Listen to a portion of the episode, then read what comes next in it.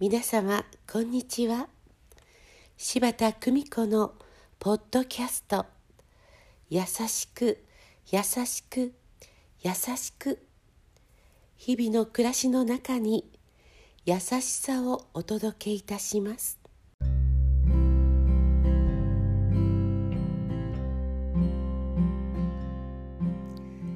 見取り師柴田久美子でございます。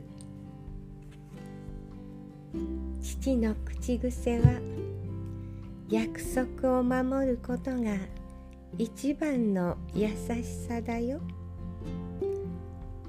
どんな小さなことでも口から出した約束は相手にとって大きな希望となっているのだからね。そう教えられました。私にとってそんな父の言葉は何よりも信頼できる指針であり心の栄養を父から日々注がれていたように思います。この言葉を聞くたびに私は離島での高齢者様との約束を思い出します。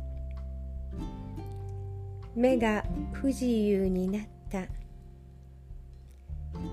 高齢者様が私をベッド脇に呼んでこうおっしゃいました柴田さん本土に行く時私の代わりに一畑薬師に願をかけておくれ。私はそれから次の